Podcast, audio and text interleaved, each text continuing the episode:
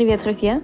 С вами подкаст «Вызов», где мы подружески обсуждаем с молодыми руководителями, с какими вызовами они сталкиваются и как их преодолевают. Сегодня мы попытаемся конкретизировать две, казалось бы, не очень тактильные, а абстрактные темы. Во-первых, как переключить режим мышления с исполнительского на лидерский. И во-вторых, как работать с ответственностью. Наша задача становится еще более амбициозной в свете анонимности героини. Ира руководит международным развитием в одном из элементов госорганов. Она входит в авторитетные рейтинги молодых руководителей страны. Но когда мы с Ирой познакомились, я и подумать не могла о ее карьерных достижениях. Мы встретились на книжном клубе, обсуждая авиатора Водолазкина, и тогда меня поразила магия и легкость ее слов и образа. А сейчас еще больше поражает ее способность уживать уживать в себе вот эту воздушность и профессиональный стержень. Очень любопытно, каким вы найдете опыт Иры. Давайте начинать.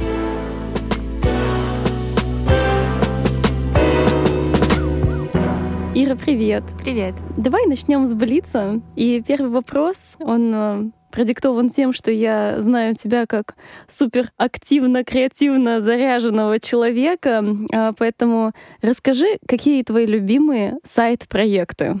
Такие другие проекты помимо работы? С удовольствием. И спасибо за такой вопрос, потому что у меня есть приговорка, что чем больше ты уважаешь свое социальное время и свою личную жизнь, тем проще тебе любить свою работу завтра. Прекрасно. Поэтому сайт-проекты — это значимая часть. У меня есть нежно любимый книжный клуб, который называется «Не книжный клуб», потому что он не только про книги, а, наверное, чуть больше даже про комьюнити, которое нам удалось создать вместе с моей подругой Лизой, с которой мы это задумали. Продолжая слово комьюнити, есть профессиональное женское комьюнити про личностный и деловой рост. И э, я считаю прекрасным тренд на спорт в наши дни, поэтому не постесняюсь назвать это также такой свой любимый сайт хасл. Ага. И с удовольствием расскажу про то, что занимаюсь сквошем и сайклингом. Я тоже занимаюсь и сквошем, и сайклингом, поэтому можем с тобой сходить вместе. Давай это сделаем. Так как мы познакомились с тобой на как раз не книжном клубе, и ты мне подарила уже потрясающую книгу до нашего с тобой записи. Какие твои любимые книги, к которым ты приходишь в сложные моменты, переломные моменты своей жизни? Не поверишь, у меня нет готового ответа на этот вопрос. Это так и нужно.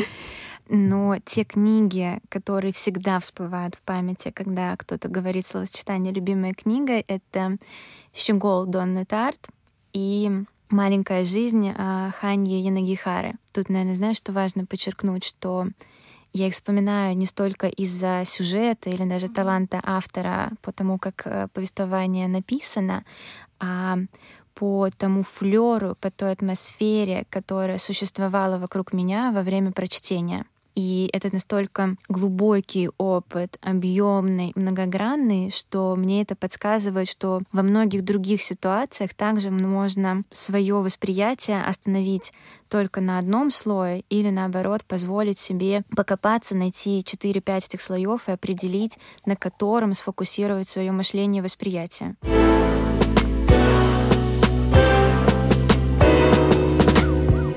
Если можно, тут позволю себе книжную минутку сарафанного радио, а не оплачиваемой рекламы. Я сама безумно люблю читать, поглощаю до 30-40 книг в год, но поглощать книги не просто проглатывая, а именно смакуя, мне помогло сразу несколько проектов. Во-первых, это Storytel, приложение с аудиокнигами. И так весь день глаза нагружены, думаю, вам это знакомо. А тут можно окунуться в любимый книжный мир без вреда для глаз. Тут, конечно, важно отметить, что не со всеми книгами можно знакомиться в аудиоформате, но все же можно выработать свой индивидуальный подход. Во-вторых, это как раз не книжный клуб, о котором уже упоминала Ира. Причем я знаю много своих друзей, которые делают книжные кружки с друзьями или коллегами. И в-третьих, конечно, я тут чуть по пиаре своего доброго приятеля Гришу Мастридера с его проектом «Книжный чел». Это видео-подкаст о литературе и любимых книгах интересных людей. Гриша уже взял интервью у Евгения Водолазкина, Леонида Парфенова, Гузель Яхиной, Александра Цыпкина и многих-многих других. Это шоу, как его называет сам Гриша, очень помогает лучше проникнуться книготерапией и расширить свои литературные горизонты.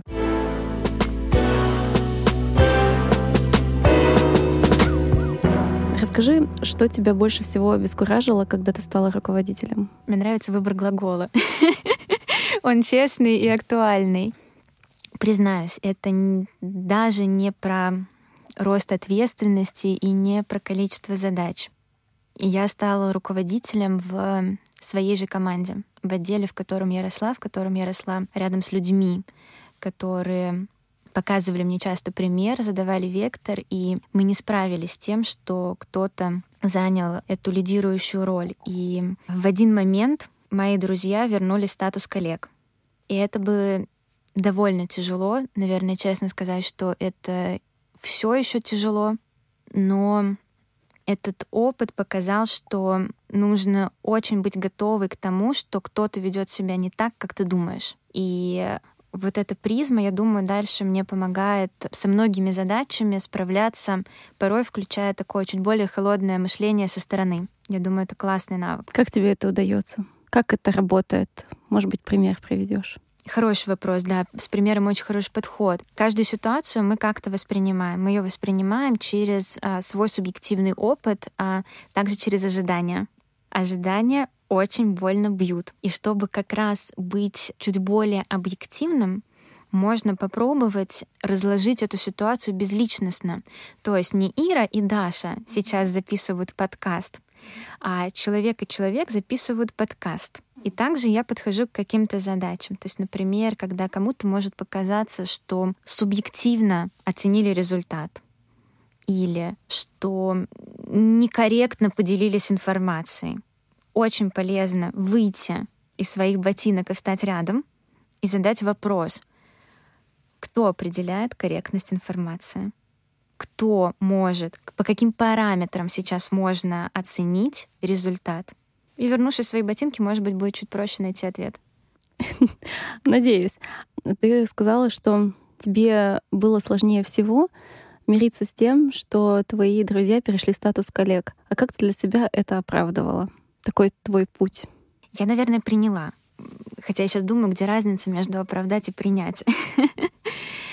Мой путь был в понимании, что пока мы в офисе, у нас все еще есть набор задач, и что мы должны давать определенный результат. Соответственно, вне зависимости от того, что я испытываю сейчас, мы должны показать результат. Может быть, не самый экологичный подход, но очень важно иметь какой-то фокус, а сфокусироваться на глубоких переживаниях, которым ты не до конца можешь дать объяснение, тяжело. Но возвращаясь э, к твоему вопросу, наверное, вообще ко всей ситуации. И если я могу поделиться советом тем, кто однажды в такой ситуации окажется, мой опыт в том, что я вспомнила все шаги этого процесса и э, поддержала себя тем, что я знаю, что я была порядочна на каждом этапе, что ничего из моих действий э, не поколебало мою репутацию в этих личностных отношениях мой преподаватель по менеджменту говорил, что главное у лидера — это профессионализм и порядочность. И я думаю, что для этой ситуации это тоже верно. Прекрасно.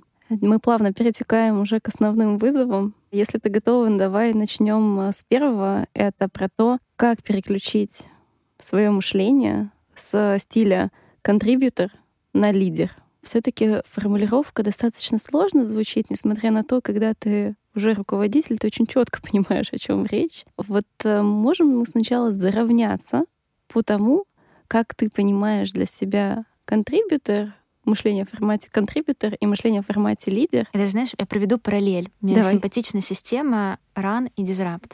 И вот контрибьютор, позволим нашим слушателям столько англицизмов. Контрибьютор — это модель, когда ты делаешь операционку, и чуть больше а, понятного, стандартизированного продукта. И, наверное, если вводить инструментарий целей и ценностей, то ты следуешь цели, но не всегда имеешь достаточно ресурса, влияния и, может быть, даже имеешь нехватку хеликоптер-вью, чтобы задавать свой собственный новый вектор ценностей. А лидер — это а, человек, который отвечает за то, чтобы в команде были прозрачны и цели, и ценности, и чтобы они ни в коем случае не конфликтовали, и чтобы с пониманием того, что команда, вероятно, очень разная, существовал внутри баланс ценностей. Подойдет нам такое определение? Да, точно можем с ним жить дальше. Не только мы.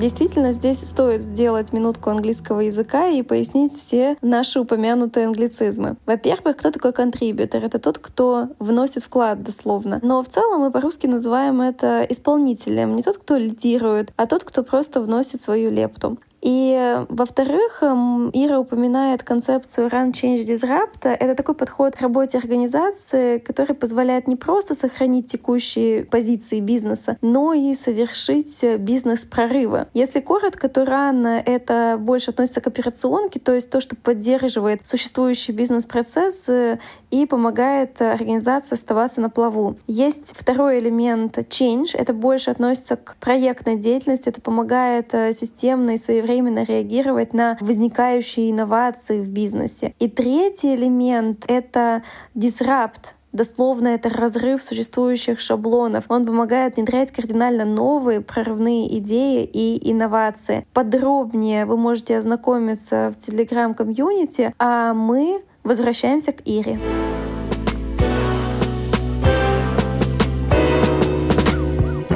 Когда именно и в какой момент э, ты с этим столкнулась, что тебе пришлось вот переключать? Я поделюсь коротким фактом, который, может быть, поможет понять меня. Я четыре года назад э, поменяла направление работы, перешла из стратегии в международное сотрудничество и сменила это с приятным повышением, получив роль э, на несколько уровней выше. Провела на ней пару месяцев и поняла, что я не могу и не хочу работать без команды.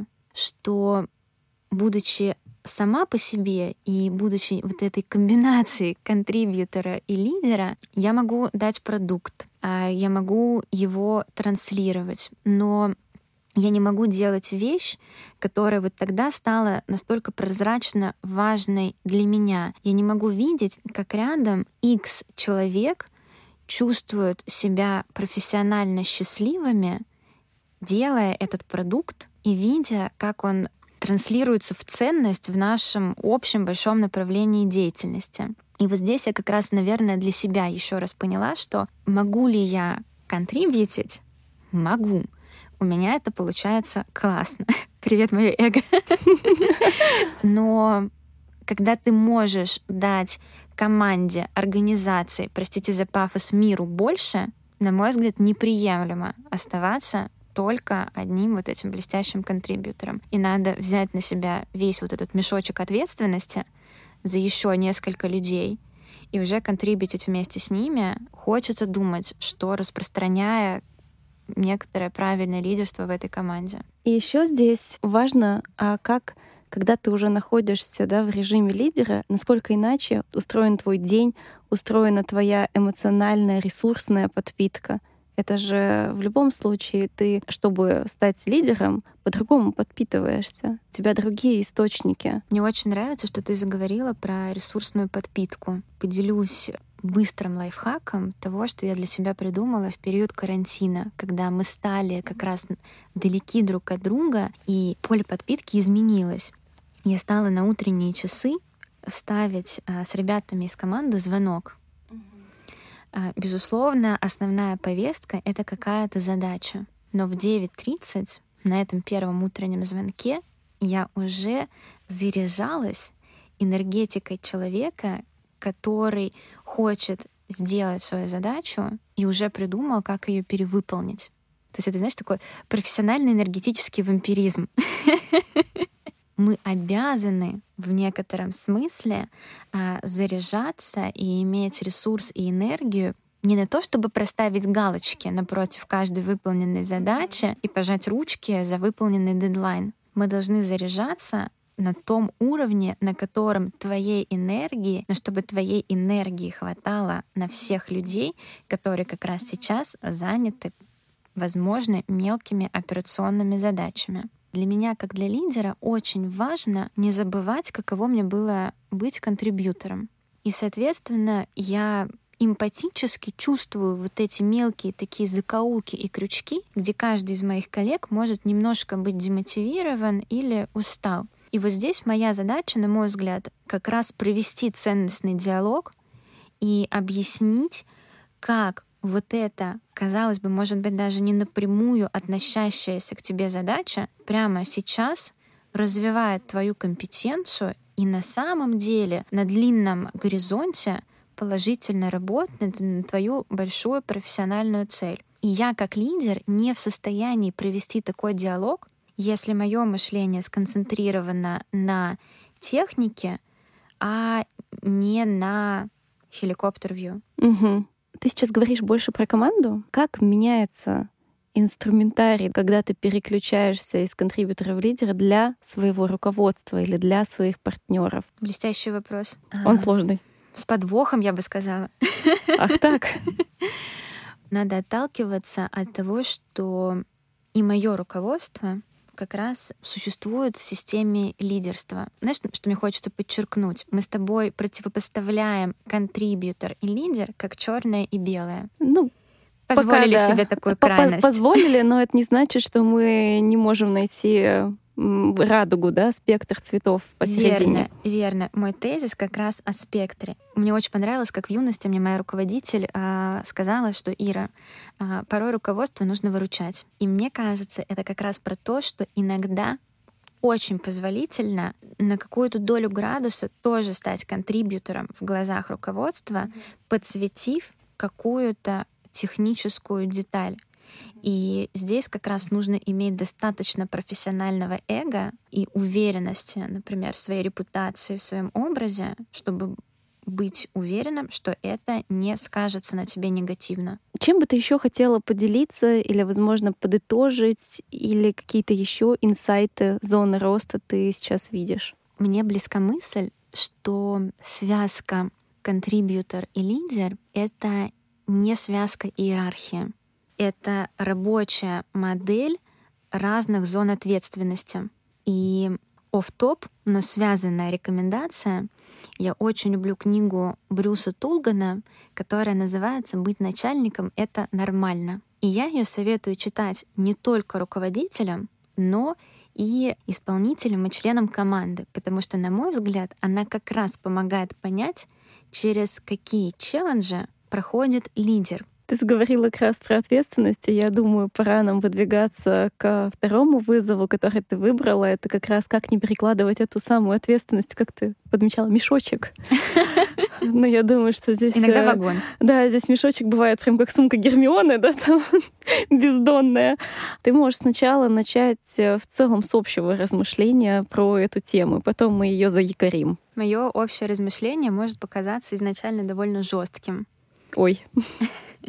Потому что я считаю, что если хочется переложить ответственность, то, вероятно, позиция и сопутствующая ответственность э, может вам не подходить. Ответственность, на мой взгляд, это готовность в любой расстановке сил, то есть твоим коллегам, твоим подчиненным и, безусловно, вверх твоим контрагентам доказать, что этот результат корректен и релевантен как для технической задачи, которая стояла, так и для обстоятельств и контекста, в которых продукт выполнен. Ты говорила очень э, так вскользь. Интересный вопрос затронула про то, что заставляет людей брать на себя ответственность. Вот ты сказала такие вещи, как вот у меня есть гиперответственность, у нашей команды есть вообще желание получить жирную галочку. Да. Да? Кажется, что это больше такая какая-то эмоциональная штука. Можешь здесь порассуждать, вообще свой опыт еще проанализировать, что заставляет людей загробастать себе всю ответственность. Есть прекрасное в русском языке заимствованное слово «амбиции». И я люблю а, добавлять к ним а, второе слово — обоснованные амбиции. Что я имею в виду? Амбиции, позволим себе такое свободное определение, это некое желание иметь обоснованные амбиции, это наличие квалификаций, чтобы заполучить. Угу. И тогда суммарно обоснованные амбиции — это а, наличие обстоятельств, например, а, руководящая позиция или заметный проект. И если в уравнение у нас добавляется искренний интерес, профессиональное любопытство Угу.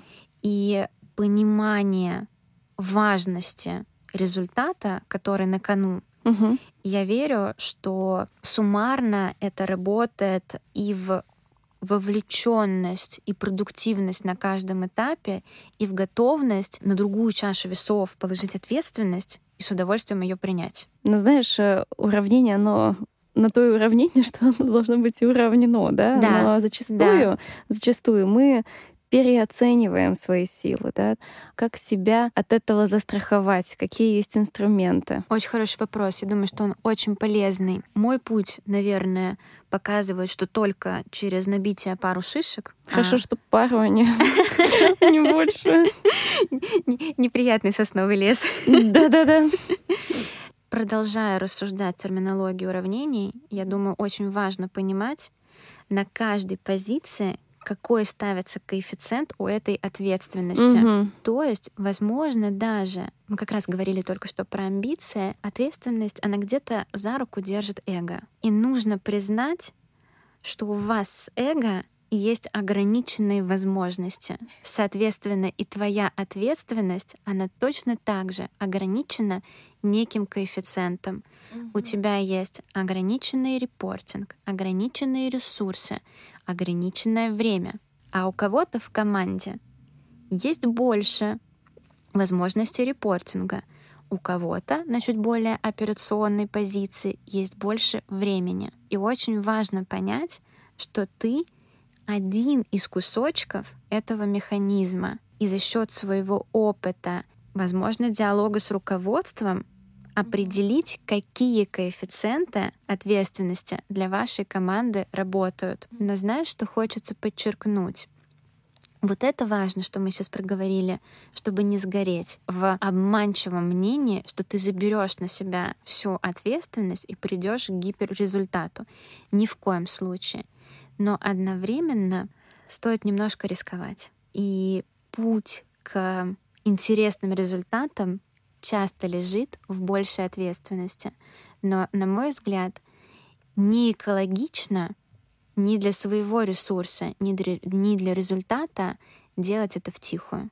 Знаешь, бывает такое, что ты перебрал на себя ответственность, ты понимаешь, что ты уже не можешь достичь тот результат, на который ты закоммитился. Как э, правильно где-то в середине пути признаться в этом и как попросить поддержки? Нужно не забывать, что у тебя есть формальная возможность делегировать, но у тебя есть выбор сделать это честным или сделать это с налетом обмана. Признаюсь, каждую неделю я понимаю, что я попыталась казаться лучше, чем я есть. Я осознаю, насколько загружена команда, и всегда стараюсь определенный процент взять на себя, чтобы разгрузить команду. Становлюсь бутылочным горлышком, понимаю, что у меня нет ресурса, который я пыталась изобразить. И моя вилка — сделать вид, что это никогда не было моей задачей, и сказать, «Эй, ты, а еще сделай на этой неделе вот это», или поднять трубку и сказать, «Привет, помнишь, я в начале недели сказала, что я вот это сделаю сама? Ты знаешь, не сделаю». И снова вилка. Быть vulnerable очень классно. Тебя правда поддержит, эту задачу выполнят. А можно с осознанием, что ты растишь будущих лидеров, погрузиться еще на чуточку глубже и сказать, у нас есть на этой неделе большая задача по выпуску нового проекта на совет директоров. И я вчера поняла, что нам нужно доработать наше целеполагание. Поэтому я оставшиеся два дня посвящу вот этому, и ты меня очень выручишь, если заберешь на себя задачу X. Что мы получили на выходе? Твой коллега, он догадывается, что ты живой, и он догадывается, что ты несовершенный. Здесь не произошло никакого открытия, твоя репутация ни обо что не сломалась. Но твой коллега вспомнил, что босс тоже работает, тоже справляется, сталкивается с вопросом приоритизации, но босс также только что погрузил тебя в ценностный аппарат, и объяснил, как приоритизация работает. И почему, добавив тебе нагрузку сейчас немножко, суммарно команда выиграет благодаря новому объемному стратегическому результату. А можно еще морковку в конце подвесить. Можно сказать, что ты сделаешь эту стратегическую задачу, и на следующей неделе мы обсудим, какими инструментами ты пришел к тому результату, который есть. Если ты не против, давай немного времени потратим на то, чтобы другой экстремум обсудить. Это когда ты, наоборот, отдаешь много ответственности другим. Часто молодые руководители сталкиваются с тем, что, окей, мы хотим отдавать ответственность нашим сотрудникам, но в какой-то момент мы отдаем, и нужно нести ответственность за результаты того, что кто-то не справился с ответственностью. Как грамотно понять, где граница песочницы которую ты даешь другим поэкспериментировать? Очень хороший вопрос. Можно я вернусь на два шага назад? Да хоть на три. Я думаю, что вот эта большая цепочка, она начинается значительно заранее. Первое, она начинается на этапе найма. Человек на собеседовании очень хорошо считывается на тему его амбиций и очень хорошо считывается на тему толерантности к ответственности. Соответственно, очень нормально даже понимать, что в твоей команде есть две позиции для пассивных исполнителей, и нормально это признать. Некоторые структуры предполагают такое. Но тебе требуется минимум четыре блестящих мозга, которые в любой кризисный момент закроют тебя своим навыком ответственности за результат. Это мы ушли на два шага назад. Угу, угу. Шажок. Любопытно. Угу. Верю в это. Верю в найм. Шаг назад. Ответственность — мышца. Она качается. Но как в спортзале ты не можешь подойти и сразу поднять невообразимый вес. Это так не работает. Ты просто теряешь игрока. Он уходит с дистанции. То же самое как менеджер ты должен помочь прокачать эту мышцу. Сначала на безрисковых задачах, потом, например, в командной ответственности. То, что использую я часто, у нас есть стажеры и практиканты. И я ребят, у которых за плечами уже значительный опыт, назначаю такими старшими товарищами за, за этими практикантами. То есть они сами нарабатывают скилл ответственности за чей-то результат и себя как такого нано-менеджера. Ответственность — это тоже кусок задачи. И если мы формулируем «сделай мне черный круг», то есть мы точно и четко прописали ТЗ в наших силах, также четко обозначить, как в этой задаче работает динамика ответственности мы можем сказать, что это обычная задача, в которой мы работаем по иерархии с нарастающей ответственностью. Или мы можем сказать, что это сейчас твой ключевой проект, где ты как тимлид э, в большей степени отвечаешь за результат и за ответственность. То есть я веду к тому, что у вас с коллегой не может быть ситуации, где вы по-разному mm-hmm. оцениваете объем ответственности, который находится на каждых плечах.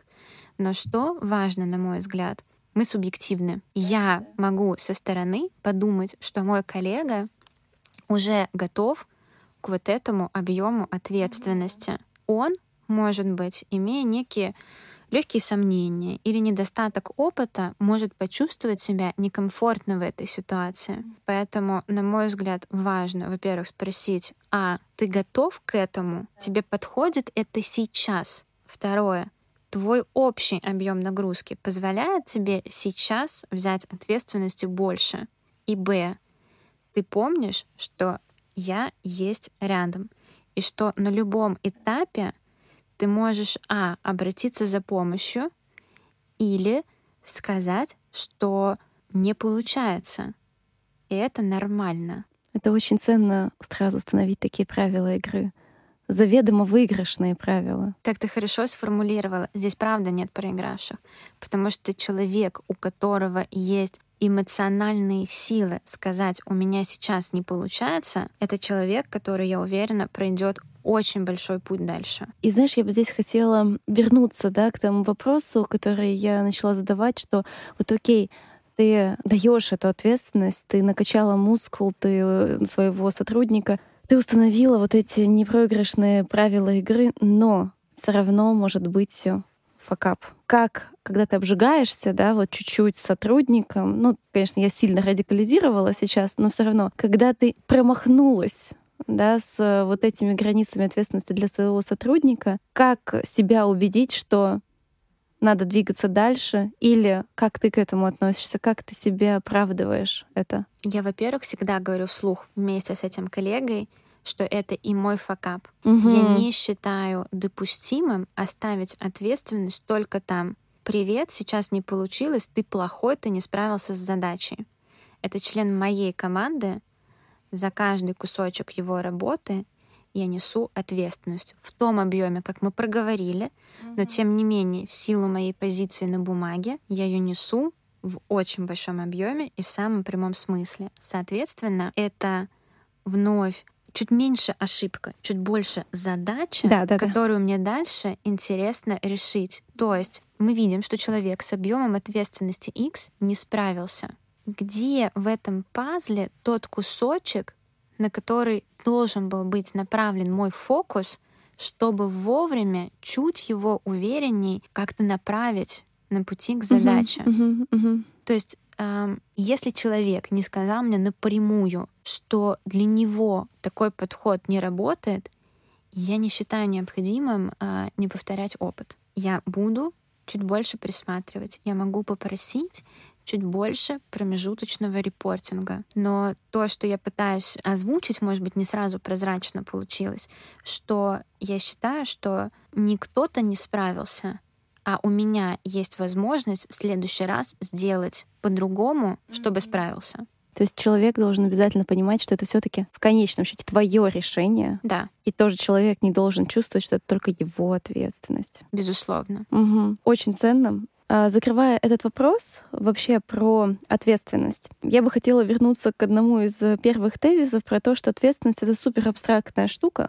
В целом, когда что-то абстрактное, мы прибегаем к ассоциациям чтобы хоть как-то нащупать границы и вот эту тактильность. Давай с тобой попробуем привести, может быть, там 3-5 примеров крутых ассоциаций с ответственностью. Вот у тебя уже проскальзывает, что надеть какой-то плащ, да, Придум... подумать, что это какой-то мешочек э, вот этой ответственности с золотыми монетками, слиточками внутри. Какие еще могут быть? Я подумала про ларец. Почему? Потому что, это, знаешь, это такая оболочка, которая есть вокруг задачи, при этом все равно главное внутри. Но и ларец тоже может быть аккуратным, а, помещающимся в ладошку, а может быть таким, который нужно вчетвером нести. Действительно, отлично. Что еще? Мне кажется, ты про сосуд говорила еще. Про сообщающийся сосуд. Или, знаешь, как э, в известных притчах, а, сосуд с песком и камнями потому что ответственность может быть разной да. и может по-разному распространяться в процессе рабочем. Итак, блиц вызова. Как найти ресурсы для развития?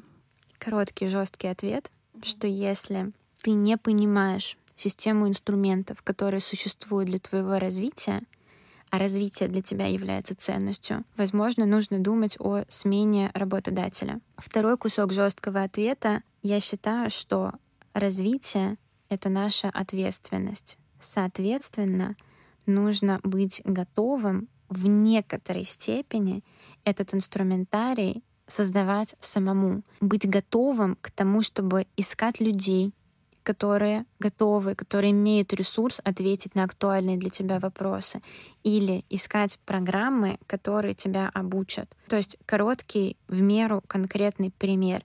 Когда ты сидишь в понедельник в офисе, вряд ли к тебе в почту упадет имейл, что тебя ждет образовательная программа Оксфордского университета. На какие ресурсы ты опираешься? я нашла для себя интересный подход к менторству. О, расскажи. Не найдя конкретного человека, чей опыт, на мой взгляд, в силу специфики деятельности максимально релевантен и при этом объективен, я создала вокруг себя комьюнити молодых лидеров, к которым я могу прийти с вопросом, и максимально часто я получаю практический ответ, основанный на чем-то конкретном опыте, или как минимум рекомендацию э, некоторого материала, который я могу изучить. Угу, такое взаимное опыление у вас происходит. Абсолютно. Очень хорошая метафора. А что у тебя с коучами, с психологами? Есть ли у вас какие-то взаимоотношения? Есть коуч, который я обращаюсь когда я думаю о том, а, у меня сейчас карьерное плато, или бы я хотела некоторый градус поворота, и мы обсуждаем, где я, насколько это соотносится с моими ценностями и ожиданиями. А, у меня есть психолог, а, хочется сказать, знаешь, такой первый ответ, который вырывается, это не связано с работой, но все совсем связано. Да, это все сообщающийся сосуд. Да, да. А, интересно про коуча и психолога. Как ты объясняешь разницу между этими двумя помогающими профессиями? Прекрасный, сложный вопрос. Да, да. Но это такой вопрос э, не профессионалу, да, Понимаю, тебе, конечно. а как а, вот обывателю, Ире, да, да, да, да, к Ире. Как ты а, поняла, что тебе нужно все-таки два таких разных специалиста? Я считаю, что к таким специалистам нужно приходить с запросом. Не «Привет, я хочу работать с психологом», слэш-коучем, слэш-ментором, поставьте свое. А «Привет, я хочу разобрать такую-то ситуацию или достичь такой-то цели». На мой взгляд, интуитивно работает, э, к кому ты с этим пойдешь. Я даже, знаешь, как считаю, что такая сейчас будет неочевидная параллель, но алкоголь, религия, коуч, психолог, жестокие физические нагрузки, а, дауншифтинг на Бали — это все одно и то же. Просто разные люди в разные периоды своей жизни могут довериться чему-то из этого. И я, наверное, интуитивно без наверное, я интуитивно понимаю разницу между коучем uh-huh. и психологом, но я знаю определенную группу людей, которая не может признать, что им нужен психолог. Да и они пойдут к коучу. И дальше уже, э, к счастью или к сожалению, на специалисте ответственность снять некоторую шелуху и либо продолжить с этим работать, что, на мой взгляд, будет немножко спорно, может быть, профессионально неэтично, либо сказать, что вот такой характер запроса прорабатывается с психологом, и, возможно, вам понадобится когнитивный метод, а вам подойдет гештальт-терапия, почитайте об этом. Раз у нас э, хэштег прозрачность, как устанавливать эту прозрачность? Мне кажется, ты уже ответила в целом.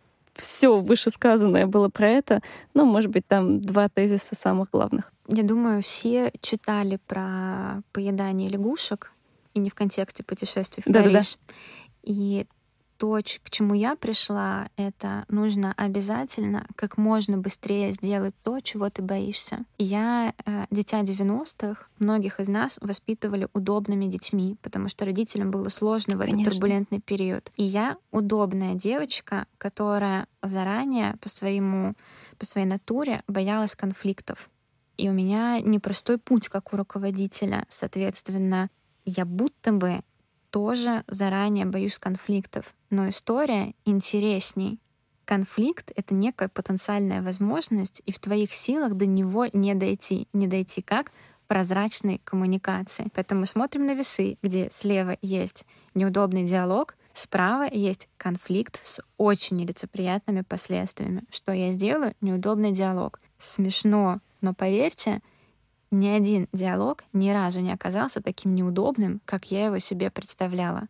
И может выйти в процессе такой коммуникации, что ты сам себе усугубил представление о сложности ситуации. Поэтому повторюсь, как только один-два раза вы проведете некую коммуникацию, дальше это будет казаться нормальным. И ни одна новость не будет настолько шокирующей, какой она может быть в пространстве, где нет навыка общаться. Но мы сейчас поговорили с одной стороны о том, как это работает от, от меня, а должно еще работать ко мне. То есть я примером должна показать, что и мне что-то можно сказать или что меня о чем-то можно спросить. Ключевой вопрос, что такое примером, как. Порой ты прямо спрашиваешь человека, как дела, пока тебе после пяти бурчаний на шестой раз не скажут, ты знаешь, я не успеваю, мне страшно, а еще зуб болит. И вы уже в прозрачной теперь коммуникации вместе проговариваете, в каком порядке приоритетности это решить. Потрясающе. Последний вопрос. Не из Блица. Мы сейчас э, с тобой э, очень интенсивно обсуждали вызовы. Как ты вообще оцениваешь этот свой первый опыт записи? Я испытываю очень большую благодарность, потому что сейчас одновременно сложилось две площадки. Площадка внешне, чтобы я поделилась, и я верю в то, что если не будет прямой полезности, то точно как минимум а, появляется возможность задать себе какие-то вопросы и найти на них свои уникальные ответы. И есть площадка моя внутренняя, то есть мы сейчас этим диалогом и процессом подготовки запустили у меня рефлексию о том, что было, как было и что я могу сделать дальше. Это вау. И я тебя искренне благодарю за этот опыт. И спасибо тебе. Очень взаимно. Встретимся на сайкле. И на сквоше. Пока-пока. Пока. Спасибо, что послушали этот выпуск. В следующую пятницу мы затронем две достаточно сложные темы. Во-первых, это как реагировать на провалы. Во-вторых, как увольнять сотрудников, чтобы это было максимально экологично и безболезненно для обеих сторон. И на эти довольно темные темы мы поговорим с очень ярким человеком, молодым руководителем, номинантом списка Forbes 30 до 30, Пашей Рубахиным. Паша является CPO Райфайзен банка и еще вице-чемпионом России по дуатлону. И, как вы помните, делиться своими комментариями, задавать вопросы героям, находить полезную информацию на тему выпуска вы можете в нашем телеграм-комьюнити. Ссылка в описании трейлера. До встречи через неделю.